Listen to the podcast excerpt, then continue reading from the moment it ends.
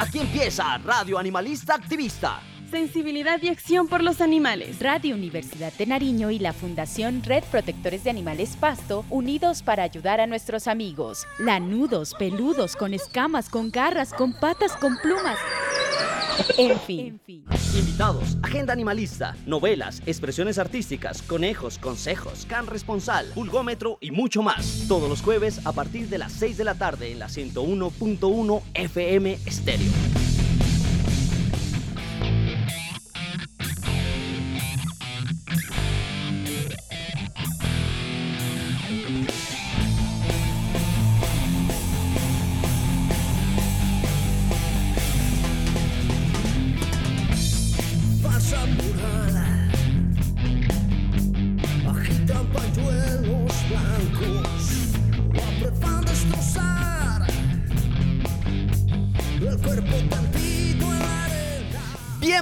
A Radio Animalista Activista en la 101.1 FM Estéreo Radio Universidad de Nariño. Seguimos trabajando para ayudar a los seres sintientes llamados animales no humanos.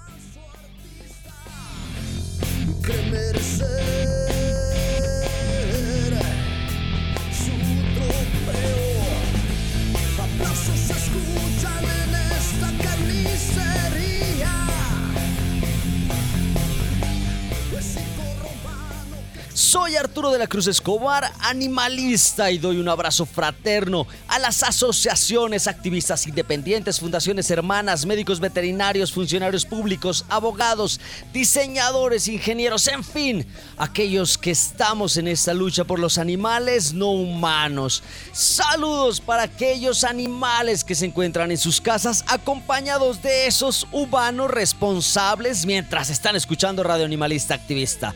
Recordarles que seguiremos adelante, sin importar si no somos unos guerreros, si aún no tenemos grandes batallas en nuestras espaldas, si aún no encontramos nuestro lado espiritual, cuando el mundo se derrumba. El único pilar, la razón para luchar y levantarnos todos los días, la razón para vivir, la razón para crecer, la razón para creer, son ellos, los animales, porque son estos los que nos entregan un amor verdadero. We're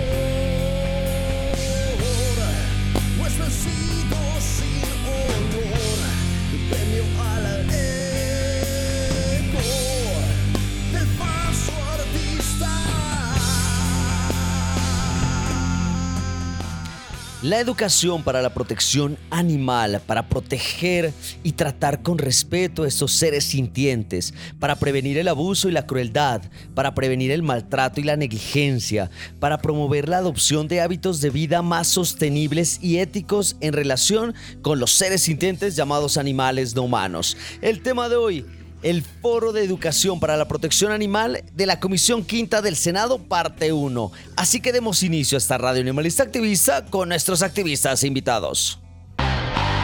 Activista invitado, no solo palabras, acciones. Hoy volveré a buscar algo para llevar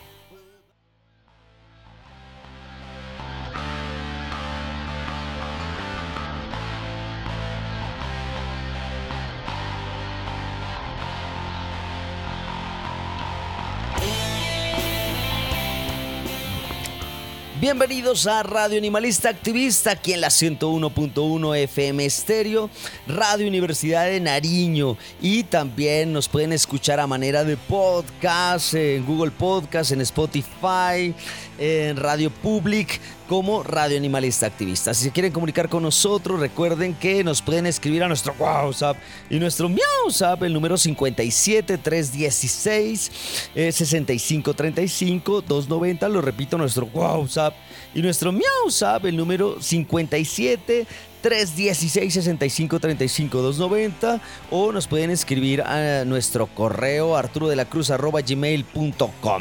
Eh, el tema de hoy vamos a hablar acerca de ese foro de educación para la protección animal que se desarrolló el jueves 27 de abril eh, a las 2 de la tarde, eh, promovido por nuestra senadora animalista Andrea Padilla en donde se empieza a hablar acerca de los aspectos y la relación entre la educación y la protección animal. Eh, y tiene algunas preguntas. ¿Cómo educar a los niños, niñas y adolescentes con el respeto y la protección de los animales? Este foro se transmite a través de las redes sociales y se replica a través de Facebook, YouTube y demás en donde eh, logran eh, contarnos algunas de las experiencias institucionales, saber eh, del hacer, ¿no? De que están desarrollando algunas entidades del gobierno, que están desarrollando algunos colegios, qué sé yo, en esta relación de la educación y la protección animal. vamos a escuchar algunos de los funcionarios en donde nos van a contar esas vivencias, experiencias, cómo están desarrollando esta educación que nosotros también la tenemos acá en los distintos colegios de la ciudad de Pasto. Un colegio emblemático es la institución educativa municipal Ciudad de Pasto, en la cual estuve... Eh, varios años eh, dando esa cátedra de eh, prevención y protección animal a manera de servicio social. Así que escuchemos este foro de educación para la protección animal dirigido por nuestra Andrea Padilla, aquí en Radio Animalista Activista. Radio Animalista Activista con Arturo de la Cruz. Canal Congreso, el Congreso del Cambio. Bueno, está este más que un foro, es una reunión, una conversación sobre un tema em, que siempre ha estado en el radar de todos nosotros y nosotras, y que ha venido ganando mayor fuerza, digamos, en la, en la agenda animalista eh, como un asunto prioritario.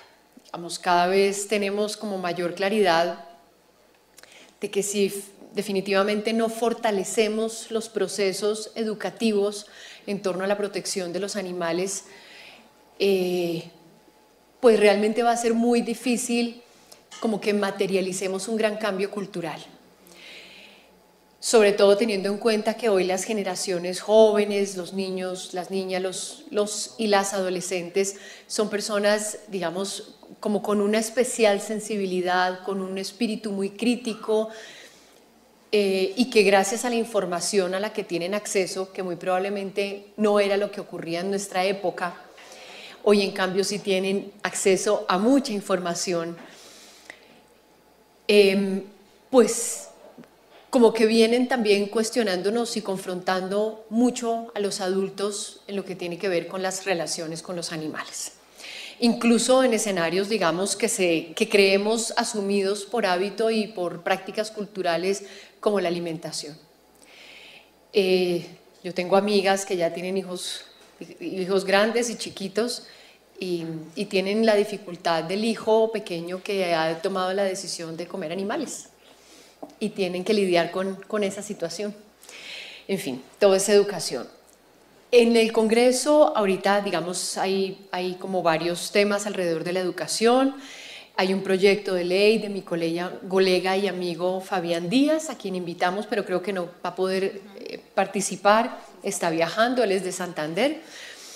Eh, teníamos una proposición para incluir, de hecho, temas de educación para la protección animal en el Plan Nacional de Desarrollo, pero mm, no fue de las proposiciones que priorizamos porque Ministerio de Educación y Ministerio de Ambiente ya están trabajando en, en este tema, es decir, no era necesario que lo trabajáramos por plan de desarrollo. Hicimos una reunión con la ministra de Educación hace como un mes más o menos y estuvimos hablando de este tema también. Entonces lo que queremos aquí es un poco, digamos, recoger insumos, escuchar experiencias, escuchar perspectivas frente a este tema. Nos han dicho algunas veces, profes, que no se trata de plantear una nueva cátedra, que el tema de una cátedra realmente no tendría mucho sentido, que más bien se trataría de algo más de índole, digamos, experiencial, como lo tienen en el Delia Zapata Olivella, que incorporarlo a los PRAES, eh, que pueden ser charlas. Entonces, un poco se trata de escuchar, digamos, cuál sería como una metodología adecuada, pero también de escuchar experiencias institucionales. Em, planteamientos, digamos, como el que en su momento desarrollaron desde la WSPA, toda una línea de educación humanitaria. Eh, vienen también del Ministerio, no sé qué entidades han llegado, Ministerio de Educación, también vamos a, están ya entrando, es que entrar aquí es un dolor de cabeza. Está, entonces también escuchar Ministerio de Educación que está pensando frente a este tema. En fin, digamos, la idea es hoy escuchar como actores que tienen una posición o que tienen una experiencia o un saber hacer que puede ser importante para eh, construir una línea, una propuesta de gobierno en el tema de educación para la protección animal o para la protección animal y ambiental o para la, para la educación en valores, como se le quiera plantear. Eh, le doy la bienvenida a Claudia Liliana Rodríguez del Ministerio de Ambiente, cuya presencia es muy importante porque el Ministerio de Ambiente está preparándose física, institucional, mental, espiritualmente para recibir esta enorme tarea de implementar, liderar la implementación de la Política Nacional de Protección Animal, eh, que es, digamos, no solamente todo un escenario nuevo dentro de la entidad, sino también va a implicar, y este es un reto, digamos, entender lo ambiental de una manera más compleja, donde no solamente están los animales silvestres, sino animales domésticos, y cómo los animales domésticos hacen finalmente parte de los ecosistemas, ecosistemas urbanos, ecosistemas artificiales, ecosistemas naturales, em, y su interrelación pues, con los seres humanos. Entonces, eh, el, Ministerio de Ambiente, digamos, lo que se está planteando es que lidere la implementación de esta política y acoja todo el tema de pequeños animales. Entonces, doctora Claudia Liliana, bienvenida y tiene usted la palabra. Gracias, senadora. Para mí es un verdadero placer estar acá y sobre todo con este tema que es de mis entrañas profundas, la educación. Siempre pienso que esa es, la, el arma más fuerte que tenemos, la mejor esperanza, sobre todo porque en esa educación, digamos, la educación la podemos proyectar eh, hacia todos los horizontes. No hay límites, no hay eh, territorios a donde no podamos llegar, no hay personas a donde no podamos llegar. Así que, pues es un privilegio para mí y también le doy gracias a la ministra Susana el haber eh, acogido sin miedo el, el tema del, del, Programa Nacional de Educación y Participación en Bienestar Animal. Algo que, que, tú decías muy claro es que, claro, cómo dimensionar el tema de protección y bienestar animal desde el ámbito ambiental sin eh, que el uno sea la sombra del otro o el uno compita con el otro, que es un poco el trabajo que nos estamos dando desde el Ministerio de Ambiente. Em, yo traí esta presentación y era, en este, tiempo, bueno, tengo, el maravilloso privilegio de, de haber trabajado en estos últimos dos años en Estados Unidos en la maestría de conservación en algo muy lindo que se está trabajando a nivel mundial que se llama ecoalfabetización. Es toda una línea y plataformas maravillosas.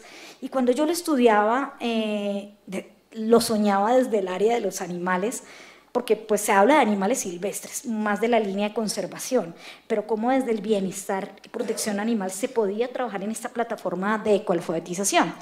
Y en este tiempo, pues con el empalme eh, y trabajando aquí con mi compañera de, la, Subdirección de Educación y Participación del Ministerio, empalmándonos y cómo, cómo articulamos, conjugamos estos componentes, pero veo yo que el traer ese tema del bienestar le va a dar mucha fuerza al ala ambiental, porque se lleva por muchos años trabajando. Aquí tengo algunas cosas que quisiera que conocieras, Andreita. Sí, sigue, por favor.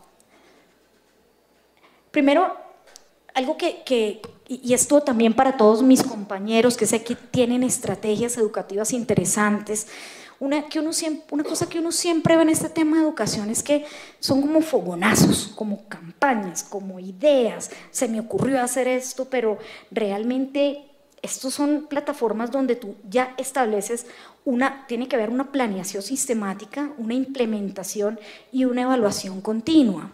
Una invitación rápidamente con esta, eh, eh, digamos, ver en dónde cada una de nuestras acciones o, o participaciones educativas que tuvimos, estrategias, se quedaron.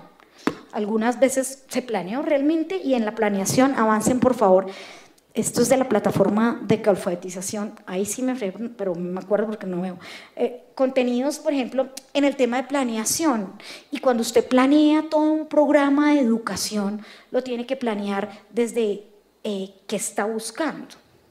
Es decir, usted qué, qué, qué, comportamientos a largo plazo quisiera cambiar, en futuro, en, en muy presente, qué quisiera cambiar, cuál es la población cuál es el mejor medio, cuál es, cuáles son los desafíos. Todas esas cosas, más que, ah, se me ocurrió, mañana tenemos que hablar, este mes va a ser sobre recoger la materia fecal del perrito. Y entonces, ¿qué se nos ocurre? Hagamos un, un peluche con cara de yo no sé qué para que vaya y recoja. Realmente establecimos una fase de planeación en este proyecto y esta plataforma tiene preguntas muy puntuales con indicadores de gestión. El otro es la implementación, si quieren ahora la implementación y en esa implementación se llevan a cabo, mm, atrás por favor, y en esa implementación se tienen que llevar a cabo bastantes elementos, implementaciones como, por ejemplo, el contenido, que fundamenta, cuál es el fundamento general, cuál es el equipo que se requiere para ese programa.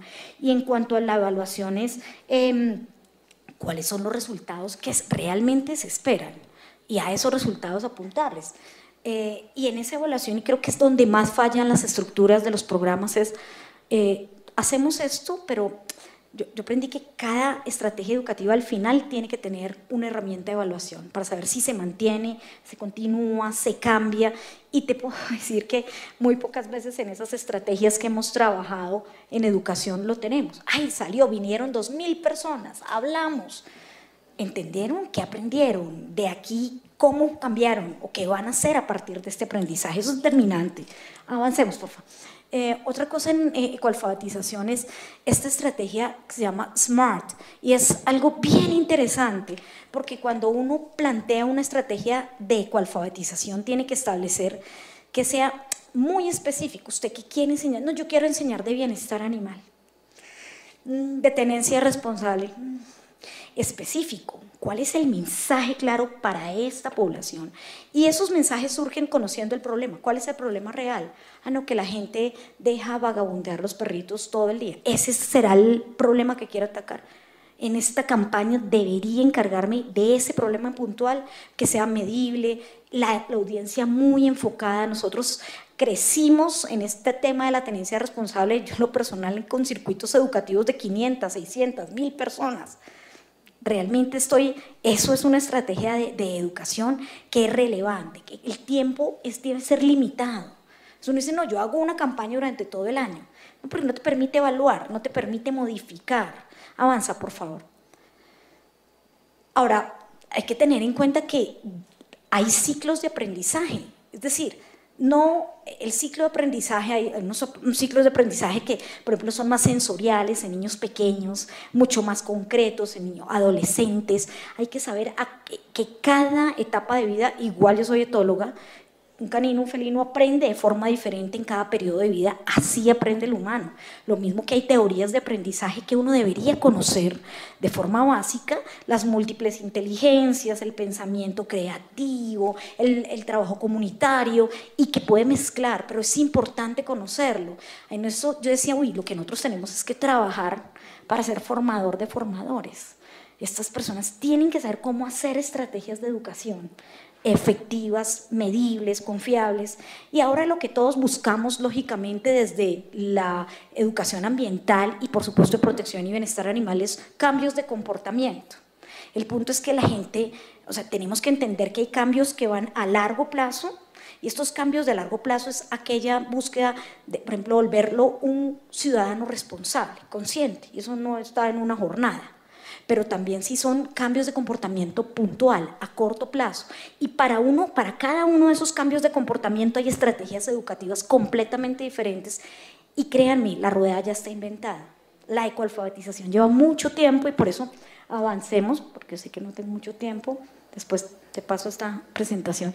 Em, y en estos cambios, eh, que uno lo que busca es que ellos al final del camino, cuando tengan alternativas de decisión, todo el tiempo van a tener, no van a tener la persona ni el, ni el folleto que, que, está ahí encima, sino en que, que después diga, enfrente a cada decisión, ya puede, él puede decir, ah, no, esto ya no lo debo hacer, esto es mejor no hacerlo. Que por eso aquí a mi gran amiga le insisto, es que no se preocupe, a veces cuando las cosas no se ven inmediatamente, los caminos de la educación son maravillosos. Soñamos que mañana la gente esté tan consciente que no vaya nadie a una corrida de toros, que ir a corrida de toros sea tan denigrante, tan vil, que la gente, ¿cómo se le ocurre que yo vea esas cosas?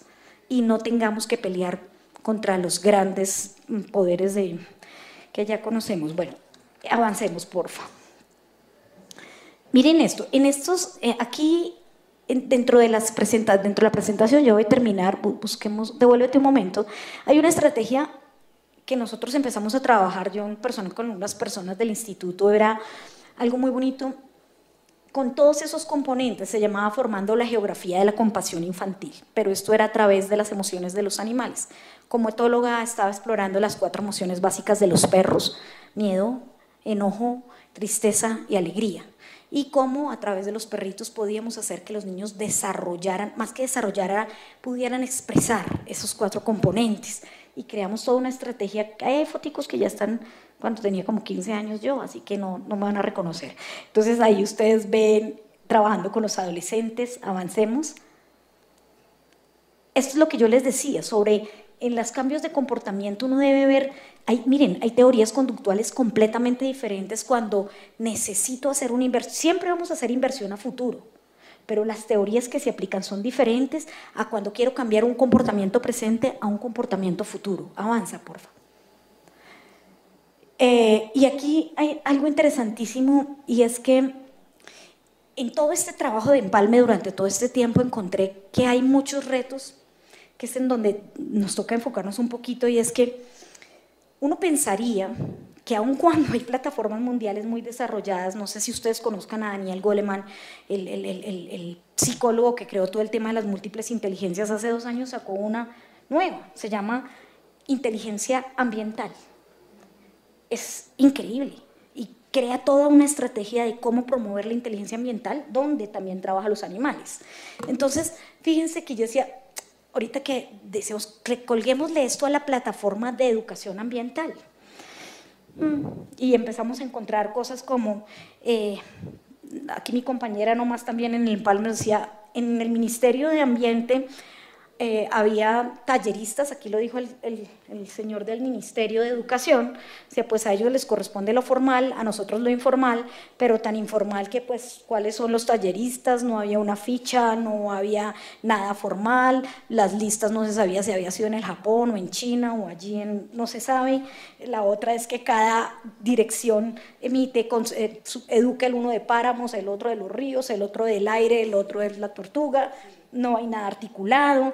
Eh, así que el desafío de nosotros aquí con mi compañerita, por supuesto, es trabajar sobre una estrategia muy bien montada con todas las características anteriores, pero también hablando con la gente de la Secretaría de Educación en Bogotá, que hemos trabajado desde hace miles de años, ellos decían, de hecho tienen una línea de inversión muy interesante, no es tan robusta, 3 mil millones de pesos en el cuatrenio para educación en Bogotá, pero tienen, y era muy interesante porque ellos decían, nosotros tenemos, acompañamos a los, a los PRAES, porque no es solo que el PRAE esté, el PRAE no sirve para nada, esa es la realidad, sino hay acompañamiento al profesor, a los estudiantes, a motivarlos a participar, a que entiendan la función del, del su proyecto escolar, cuál es el propósito, lo que va a ganar, lo que aprende.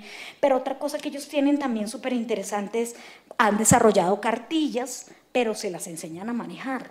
Materiales y cartillas de bienestar es lo que hay, pero vaya a ver quién la propia, quién la conoce y quién la aprende a manejar. La otra cosa es encuentros experienciales. Ellos tienen encuentros experienciales interesantes con profesores. En eso, pues Andrea es un artista, seguramente ya te va a hablar de eso. Y están intentando empoderar el tema del servicio social.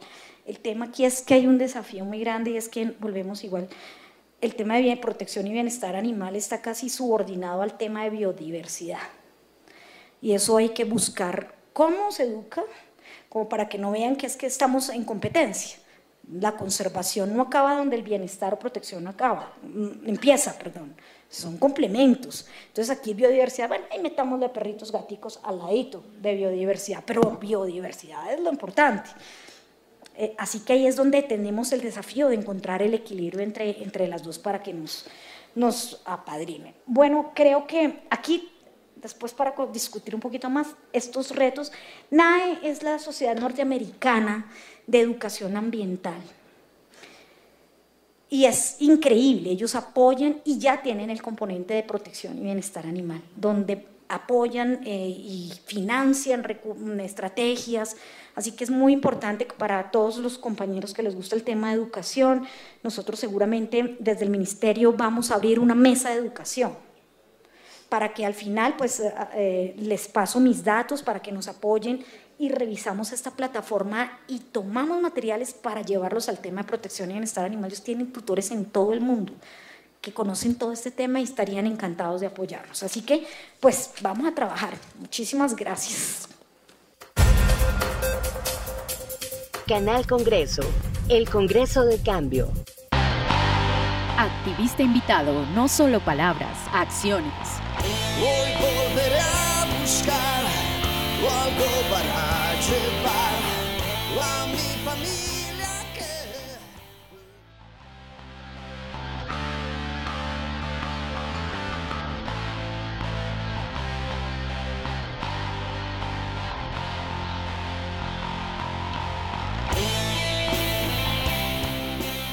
Continuamos en esta radio animalista activista, aquí en la 101.1 FM Estéreo, Radio Universidad de Nariño. El tema de hoy, el Foro de Educación para la Protección Animal en la Comisión Quinta del Senado, parte 1. Si se quieren comunicar con nosotros, eh, recuerden que nos pueden escribir a nuestro WhatsApp y nuestro MiauSap, el número 57316 6535 290. Lo repito, nuestro WhatsApp y nuestro MiauSap, el número 57316 16 65 35 290 o al correo arturo de la cruz animalista gmail.com. Eh, estamos eh, hablando o estamos eh, transmitiendo y recordando ese foro de educación para la protección animal desarrollado por Andrea Padilla. Este, mm, este foro se hizo el jueves 27 de abril y eh, lo que se busca es conocer aquellas experiencias institucionales acerca de la protección animal, ver cómo eh, distintas instituciones, ver cómo eh, distintos eh, protagonistas, eh, docentes, activistas, funcionarios nos cuentan esas experiencias, ese saber hacer para poder tener y poder generar y poder construir una propuesta de gobierno acerca de la protección animal. Y como segunda ponente, o bueno, como primera ponente, porque después de que abre este foro Andrea Padilla, se tiene ahí una, una intervención de alguien del Ministerio de Educación, si no estoy mal. Eh, pero pues bueno, es un poco medio, no, no, tiene un buen sonido pues como para poderlo transmitir. Eh, ustedes lo van a poder ver en, la dirección, acá vamos a colocar la, la URL en donde van a poder revisar este material y tenemos a una ponente o una segunda intervención de Claudia Liliana Rodríguez, delegada líder de protección y bienestar animal. Y ella pertenece obviamente al Ministerio de Ambiente. Eh, y eh, nos habla acerca de esa relación que existe eh, y cómo se puede llegar a ayudar a proteger a los animales, eh, gracias a algo que se denomina, o ella lo denomina como esa ecoalfabetización, ¿no? La educación en bienestar animal desde una perspectiva de ecoalfabetización. Eh, algunos elementos importantes eh, dentro de la entrevista, ustedes la van a poder escuchar y repetir, es esa planeación sistémica, ¿no? O sea, no ir a dictar porque sí, a ver, hoy qué dicto, llego a ver a clases, ay, no sé, los derechos de los animales, eh, a ver, mañana, hoy, hoy, qué dicto, ay, no, no sé, sobre las cinco libertades. Eh, después qué dicto, ay, no, no, a ver, mm, hablemos sobre eh, los toros y el maltrato que sufren en la fiesta brava. Y después qué dicto, ah, em, a ver, hablemos de los animales que, que, que, se los utiliza para el trabajo. No, o sea, no, no se trata de ir a improvisar, hay temáticas, sino de hacer una planeación sistémica una planeación eh, en donde cada uno de los temas tiene un enfoque y eh, se apunta hacia algo, ¿no? Apuntarle algo, por ejemplo, eh, vamos a hablar acerca del respeto a los animales, esos animales que están siendo torturados en los espectáculos. Entonces nos vamos a dirigir hacia eso espectáculos, qué animales forman parte de los espectáculos, los que están en zoológicos, los que están en la mal llamada fiesta brava, las corralejas, eh, espectáculos, eh, las peleas de gallos, entonces poder trabajar de manera sistémica, eh, poder implementar y sobre todo poder evaluar. Importantísimo poder evaluar, no solo es, como decía acá la compañera Claudia Liliana Rodríguez, no solo es dictar y no, sino que se trata de evaluar cuántas personas, si llegaron los contenidos, qué tipo de contenidos, a quién llegamos, ¿no? También es importante. ¿Cómo son esos sujetos de la comunicación, como hablamos en, en, en diseño, o esos sujetos que están inmersos en la educación, no solo en la comunicación, sino en la educación, en ese espacio en donde vamos a poder compartir, que es importante, ¿no? Eh, qué problemas, metas, objetivos, cómo los involucramos, qué canales se pueden usar, eh, ¿no? qué tipo de contenidos eh, viene bien para, de, acuerdo a las edades, ¿no? qué redes sociales utilizan, utilizan o no utilizan redes sociales, si se llega a una educación. Una ecoalfabetización con chicos adolescentes o no, o si ya son eh, un público mucho más adulto, qué sé yo, eh, saber ese medio por donde llegamos, cómo podemos implementar los contenidos.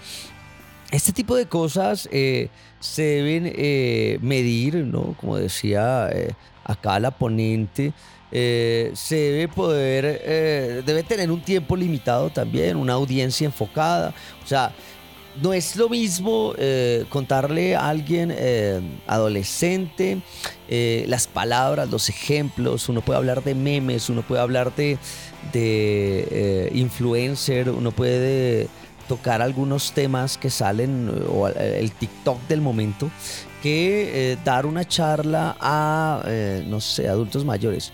De pronto que no saben ni qué es TikTok, ¿no? Como tal. Eh, o que de pronto las redes sociales no las tienen así como tan a flor de piel y eh, tiene más eh, los medios tradicionales, estos medios que alguna vez fueron masivos como la televisión y la radio, ¿no? por ejemplo. tener algo específico con un tiempo limitado también es importante eh, a veces eh, sé que en servicio social son encuentros de cuatro horas. Cuatro horas es, es, denso, pues, ¿no? Eh, poder agilizar esto a través de la experiencia, ¿no? La experimentación. poder llegar de alguna manera como objetivo, poder generar cambios de comportamiento. Importantísimo la ecoalfabetización eh, enfocada hacia el cambio de comportamiento de estos sujetos, de estos estudiantes que eh, van a estar en este tipo de, charlas, de encuentros, en donde existen distintos retos. Uno de los grandes retos es poder eh, llevar estos PRAES, estos distintos programas institucionales y eh, no solo que lo ambiental quede eh, subordinado eh, a lo animal o al revés, ¿no? el tema de los animales quede subordinado al ambiental. Ese tipo de, de, de, cosas se debe tener en cuenta, ¿no?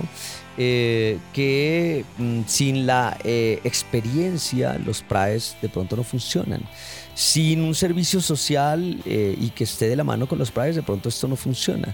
Eh, se necesita poder eh, estar en sintonía entre lo ambiental y lo animal sin que el uno al otro estén obviamente mm, subordinados. Bueno, esto es lo que nos habla esta primera ponente en este foro de educación que, que toca la temática acerca de la protección eh, animal, educación para la protección animal y aquí pasó Claudia Liliana Rodríguez.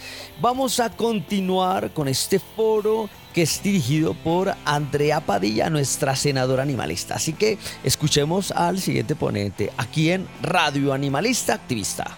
Radio Animalista Activista con Arturo de la Cruz. Canal Congreso, el Congreso del Cambio. Le doy ahora la palabra a Catalina del Pilar Ariza. Ella es líder de estrategia, cuidado y protección animal de la Secretaría de Educación Distrital, que además no sabía, me estoy desayunando, que existía este cargo. Sí, señora honorable senadora, muchísimas gracias por la invitación. Muchísimas gracias por estar todos aquí, por invitar a la Secretaría de Educación a participar en este importante foro. Indiscutiblemente sí, y de manera afortunada tenemos la línea de bienestar y protección animal contemplada en el PRA, el Proyecto Ambiental Escolar, y hemos hecho una serie de actividades que nos han permitido sobre todo reconocer cuál es la condición actual del tema en los colegios. Para nosotros, y como decía muy bien eh, la doctora Claudia Liliana, la educación es la herramienta fundamental para transformar los contextos. Es decir, nosotros tenemos una ventaja una afortunada ventaja de poder liderar los procesos educativos que nos ayudan a transformar las realidades. Y hablando indiscutiblemente del tema de bienestar y protección animal, no solamente cambiamos las realidades de los animales, transformamos también las realidades de las comunidades y el concepto de las personas con respecto a su entorno. Eh, nos permite vincular estos conceptos porque tristemente encontramos que un tema de bienestar y protección animal se ve como aparte de todo lo transversal que implica la educación ambiental. Y lo que buscamos es permitir permear que todo ese tema hable de una sola cosa y hable del restablecimiento de la relación entre los animales humanos y los animales no humanos, partiendo incluso desde ese concepto que uno pensaría que es muy evidente, pero eh, en las comunidades educativas no se reconoce al ser humano como animal. Entonces desde ahí ya parte la desvinculación de los conceptos que a todos nos permiten hablar sobre el tema de bienestar y protección animal. Desde la Secretaría de Educación, el proyecto al que hace referencia la doctora Claudia, el 7599, eh, de, que habla sobre los PRAE, el fortalecimiento de los proyectos ambientales escolares en los colegios y la línea de bienestar y protección animal, desarrollamos una serie de estrategias que nos permiten vincularnos a esta comunidad particular que son estudiantes y docentes. Una nueva generación que va a cambiar paradigmas con respecto a nuestra relación con los animales. El proyecto está conformado por unos profesionales, 12 profesionales que integran ah, de manera territorial el acompañamiento a los PRAE en los colegios y en la línea de bienestar y protección animal estamos dos profesionales. Soy yo como líder del proyecto Médica Veterinaria Zootecnista de Profesión y un licenciado en Biología que también vincula el tema de, la, de, los animales silvestres. Entonces intentamos que sea de la manera más integral poder hablar de los animales sin desvincularlos, sin hablar de los silvestres como que no tiene nada que ver con la fauna doméstica. Las estrategias que manejamos son una serie de talleres de alto componente pedagógico, Actualmente hemos acompañado a 64 instituciones de educación distrital de 17 localidades de la ciudad. Estos talleres hablan más o menos de 15 temáticas, todas permeadas en el concepto de bienestar y protección animal, de tenencia responsable, tienen un alto componente pedagógico, pero también didáctico. Nuestra intención es que los estudiantes se conviertan en actores transformadores de las realidades. No llenarlos de información, sino permitirles reflexionar y con base en eso ellos mismos actuar para que tengamos a largo plazo una, una semilla que brote. Esa es nuestra intención desde la Secretaría de Educación.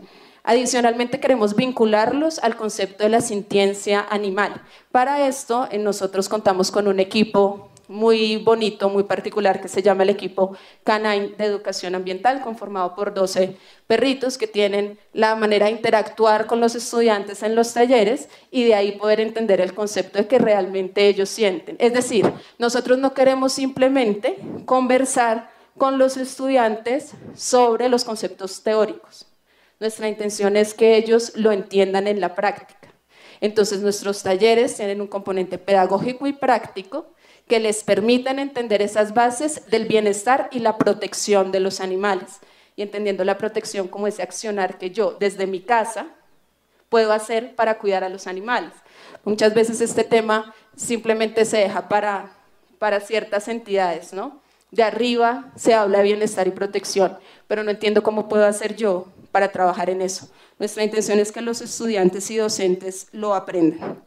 Adicionalmente tenemos un embajador PIVA en la Secretaría de Educación, que es un personaje de un perro que ha sido rescatado en condición de calle y le permite a los estudiantes entender su realidad en cuanto a temas como este de maltrato animal y la manera en cómo ellos pueden vincularse para cambiar estas realidades que nos competen a, a todos independientemente de si tenemos o no animales de compañía. Nosotros conversamos con los estudiantes que todos los animales que existen en el planeta tienen que vincularse con nosotros. Son nuestros, son nuestra responsabilidad y ellos tienen derecho a vivir en este planeta como nosotros tenemos derecho a vivir en él, de la manera que es. También desde los colegios empezamos a, a trabajar una línea de miembros honoríficos de este equipo, del equipo Canine. Los estudiantes en la gran mayoría tienen animales de compañía en casa, perros y gatos, y parten del entendimiento de la diferencia de las especies y cómo ellos desde su casa pueden generar esos, esa información y repartirla y compartirla con sus familiares. No queremos que esto quede solamente en el colegio, no logramos tener un amplio rango participación, pero sí queremos tener un alto impacto para que esto sea posible. Como lo decía también la doctora Claudia Liliana, nosotros desarrollamos a lo largo del año una serie de documentos de orientaciones pedagógicas que lo que nos permite es contemplar actividades, no solamente conceptos teóricos, sino también actividades que los estudiantes puedan trabajar a lo largo del año para todos los ciclos escolares. Estos documentos pedagógicos son actualizados anualmente y particularmente en el marco de la Semana Distrital de Bienestar y Protección Animal, lanzamos la cartilla de orientaciones pedagógicas para los colegios del distrito. Y adicionalmente hacemos ese acompañamiento para el uso de esas cartillas, porque lo que decía la doctora Liliana no solamente es producir documentos, sino ayudarlos a trabajar y hacer el seguimiento de que ese trabajo se está haciendo. Eh, nuestra intención es esa precisamente. Y al final, en octubre, que es la Semana Distrital de Bienestar y Protección Animal, podemos conocer las experiencias de trabajo que han tenido estos colegios. Hay colegios realmente muy juiciosos, como el de Elías Zapata en el trabajo de bienestar y protección animal, y hay colegios que tienen toda la intención de ese trabajo. Y como Secretaría de Educación, nuestro propósito y nuestro compromiso es ser aliados estratégicos de ese trabajo. Esta línea de bienestar y protección animal en la Secretaría de Educación busca potenciar el PRAE, hacer que el PRAE sea un documento real, un documento que sirva, un documento sentado a los territorios, que no sea el mismo documento para todos, sino sea un documento creado desde la necesidad.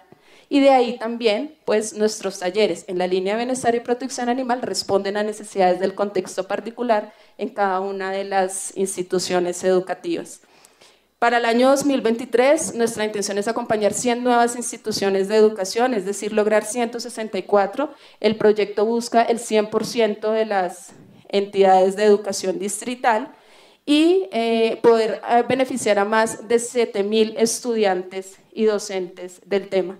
Afortunadamente hay muchos estudiantes abiertos a hablar sobre el tema de bienestar y protección y abiertos a aprender y ser parte de la transformación entonces tenemos un ejército trabajando por el tema, un ejército que busca formación, un ejército que busca vincularse desde la empatía, desde la conciencia y también desde la ciencia, que es el trabajo que nosotros hacemos, intentar sentar todas estas intenciones también en un trabajo más científico. Catalina, yo mm, quisiera hacerte una pregunta. Eh, algo que, digamos, imaginándose uno un programa de educación a nivel nacional, eh, siempre digo, ¿cómo, ¿cómo sería esa formación de educadores? ¿Cómo se forman los educadores, personas licenciados, licenciadas en otros temas? A, nadie nos educaron, a, a ninguno de nosotros aquí, digamos, nos educaron en protección, bienestar animal, es más una educación en el hogar o por contextos, en fin. Pero ¿cómo se educa a los maestros? Digamos, como si tienes de pronto algo que comentar desde la experiencia de la Secretaría. Y otra pregunta es, digamos, yo siento, por ejemplo, experiencias tan, bella, tan bellas como la del Delia Zapata Olivella, tienen un trabajo vivencial extraordinario, es decir, la posibilidad de que los niños tengan el contacto con los animales. Pero mi pregunta es, ¿cómo trascendemos un poco el tema del gato y el perro, que es el animal que está en el hogar, el animal silvestre, digamos, alrededor del cual el discurso es un poco, digamos, respetar su hábitat, no llevarlo al hogar, pero hay otros escenarios de, digamos, de mucho conflicto, incluso porque pueden entrar en choque con valores que hay en el hogar. El papá que va a la corrida de toros, la señora que usa un abrigo de piel, el mismo consumo de carne. Y lo digo porque, eh, digamos, hoy hay niños y niñas, lo que decía un poco en la introducción, que ya saben de dónde viene y que la leche no viene de la nevera y que la carne no viene del congelador. Entonces también empiezan a ser críticos y creo, siempre he pensado que la educación tiene que estar lista para responder a ese pensamiento crítico. Sí, eh, de, acuerdo, de acuerdo con lo que dice eh, la senadora. Con respecto a la primera inquietud, una de las, de las paradojas que tenemos con respecto a hablar de bienestar y protección animal en los colegios es que solamente se vincula a los docentes de ciencias naturales. Entonces, el docente de ciencias naturales es el único que debe hablar sobre animales, cuando este tema permea absolutamente todas las áreas del conocimiento. De hecho, por ejemplo, eh, cuando los colegios deciden que vayamos, hay una experiencia muy bonita de un profesor de filosofía que quiere que hablamos de bioética para, y hablamos de bienestar y protección animal. Hay profesores de sociales, profesores de otras áreas del conocimiento que están interesados en hablar del tema. Yo creo que cuando uno a un docente entra a conversarle que el tema de bienestar y protección animal no es solamente de las ciencias naturales, él, comienza a entender que realmente vale la pena hablar de esto. Nosotros no transformamos las realidades de los animales en estos espacios, transformamos también las realidades de las sociedades. Nosotros estamos hablando de construir ciudadanías ambientales y por eso todos están vinculados. El IDEPIO hace un gran trabajo también en asociación con la Secretaría de Educación del Distrito en formar a los estudiantes, a los docentes para poder hablar de bienestar y protección animal desde sus áreas del conocimiento.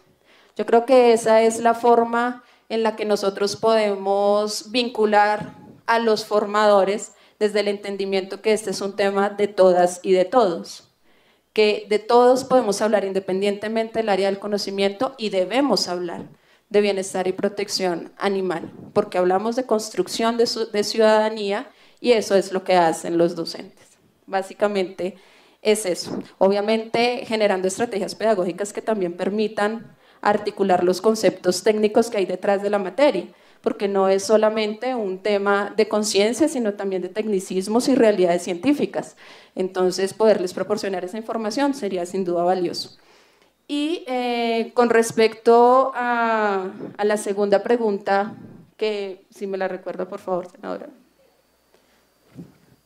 Sí, era, digamos, cómo trascender la educación eh, o la empatía, digamos, la, enseñanza en empatía, en compasión, eh, cómo trascenderla al animal de compañía, al que está en casa, y llevar la reflexión a otros escenarios de conflicto, eh, digamos, donde los animales son víctimas de explotación o usados en actividades industriales, etcétera, digamos, sin generar necesariamente, por ejemplo, un conflicto en el hogar, ¿no? un, un, niño que va generando un pensamiento crítico, pues puede entrar en choque con unos valores un poco más rezagados en el hogar.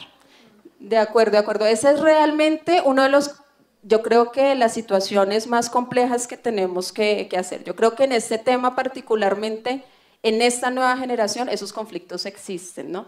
Pero es una generación más abierta al tema.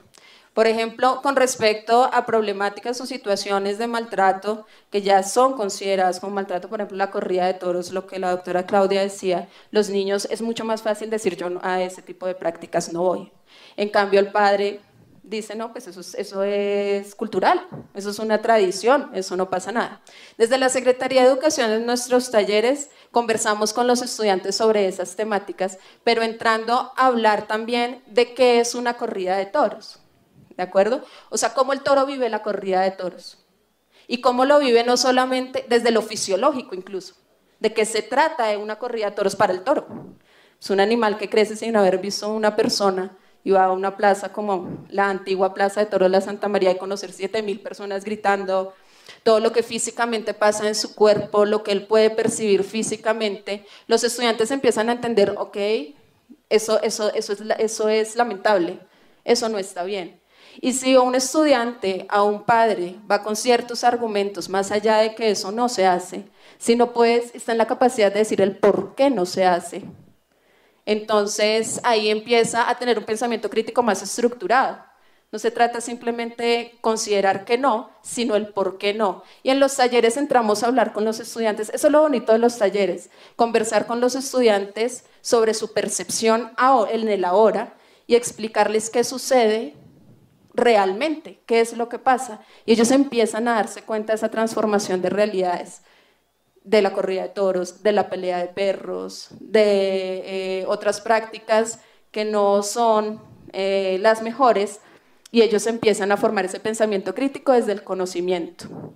Entonces yo creo que cuando hay argumentos es más fácil entrar a, a controvertir una idea y sin el conflicto, ¿no? Sino desde el argumento. Eso es lo que buscamos hacer desde la Secretaría de Educación.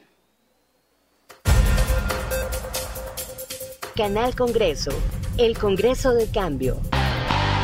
Activista invitado, no solo palabras, acciones.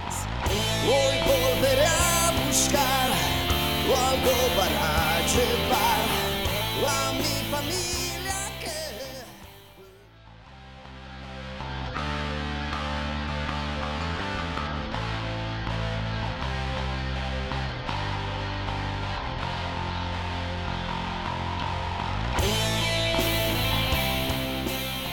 Continuamos en Radio Animalista Activista. El tema de hoy, eh, el Foro de Educación para la Protección Animal de la Comisión Quinta del Senado, parte 1. Este foro se desarrolla el 27 de abril eh, a las 2 de la tarde. Educación para la Protección Animal.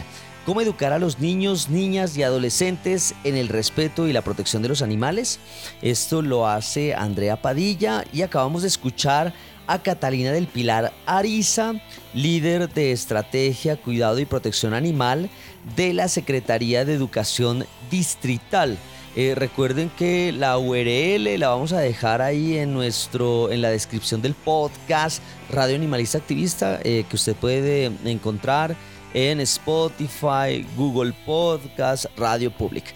Bueno, eh, eh, algunos apartes de lo que dice Catalina del Pilar Ariza es que la educación es una herramienta para transformar los contextos, transformar las realidades.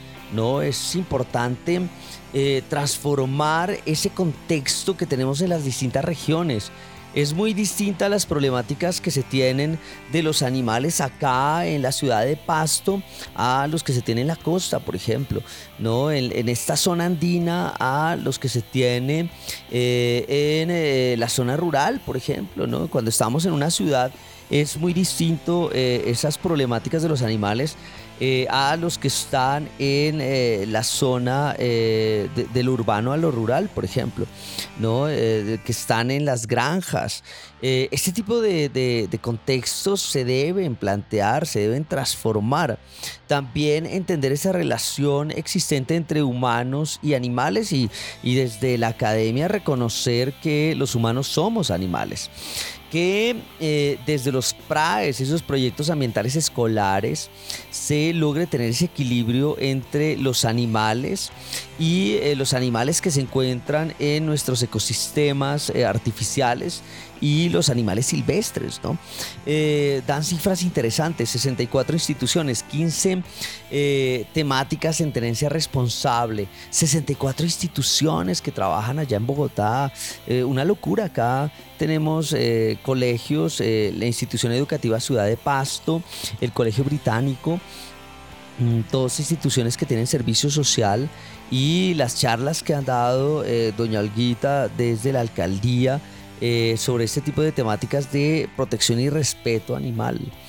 Eh, desde la charla de Catalina del Pilar Ariza también se logra rescatar que eh, se debe trabajar con los educadores, ¿no? Es importante, bueno, antes de los educadores, en la semana de octubre, hacer una retroalimentación con los colegios, a ver qué, qué pasó, eh, acá en eh, Pasto, haciendo la comparación, en la semana de octubre se hace el remate pues en eh, la marcha que se replica acá en la ciudad de Pasto. La marcha por los derechos de los animales, por el respeto también de estos seres sintientes. termina en marcha, termina en una pequeña charla ahí con los chicos de cómo les fue, qué les pareció, pero Ah, en Bogotá lo que hacen es una retroalimentación. Eh, es importante esto, es que yo cuando escuché 64 instituciones de, ay, qué locura, qué súper chévere poder eh, trabajar ese tipo de temáticas animalistas eh, con todo ese jurgo pues, de instituciones y toda esa cantidad de estudiantes y docentes. Por eso, al final, cuando ustedes escuchen la charla completa, van a, le hace una pregunta a Andrea Padilla, ¿cómo formar a los educadores? ¿no? Eh, y ante eso eh, responde eh, Catalina del Pilar Ariza, pues que lo importante es conocer o reconocer que educación en temas animalistas no solo le compete a las ciencias naturales, también está en las, distintos, las distintas áreas del conocimiento filosofía, eh, las matemáticas, eh, qué sé yo, en las distintas, eh, distintas áreas del conocimiento, desde el lado artístico también. conocer que se debe contribuir y que se debe construir una ciudadanía ambiental, ¿no?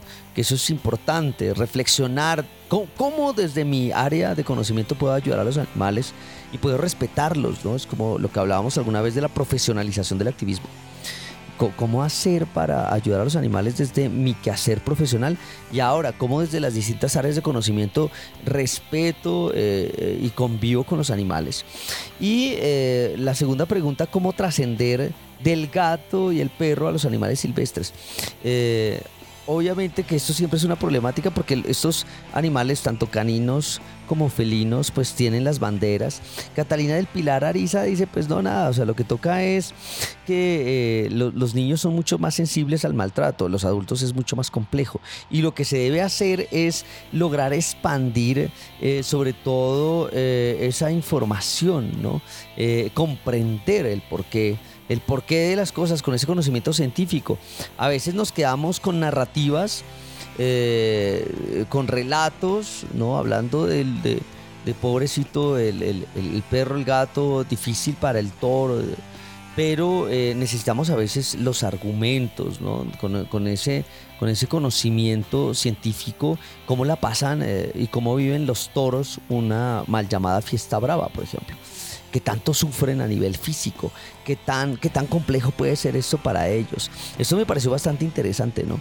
Eh, valernos de otros profesionales para que nos hablen de ese conocimiento científico desde lo físico y desde lo que pueden estar sufriendo. Bueno, eh, llegamos al final de esta primera parte eh, en donde estuvimos hablando acerca de ese foro de la educación para la protección animal dirigido por Andrea Padilla. Bueno, llegamos a nuestro final, como lo decía, muchísimas gracias a todos aquellos que están dedicando su tiempo para eh, de alguna manera llevar este tipo de temáticas en los distintos espacios académicos. Muchísimas gracias a nuestra Andrea Padilla, pues la senadora animalista, eh, por desarrollar ese tipo de encuentros. Muchas gracias a Claudia Liliana Rodríguez, delegada líder de protección y bienestar animal. Catalina del Pilar Ariza, líder de, estrategia y cuidado y protección animal.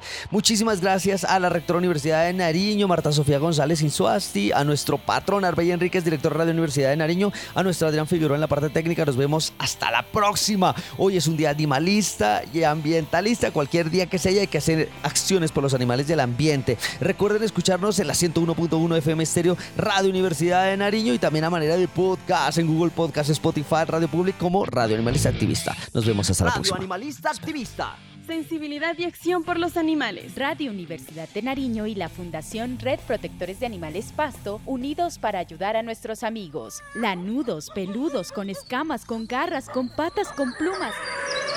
En fin. Invitados, agenda animalista, novelas, expresiones artísticas, conejos, consejos, can responsal, pulgómetro y mucho más. Todos los jueves a partir de las 6 de la tarde en la 101.1 FM Estéreo.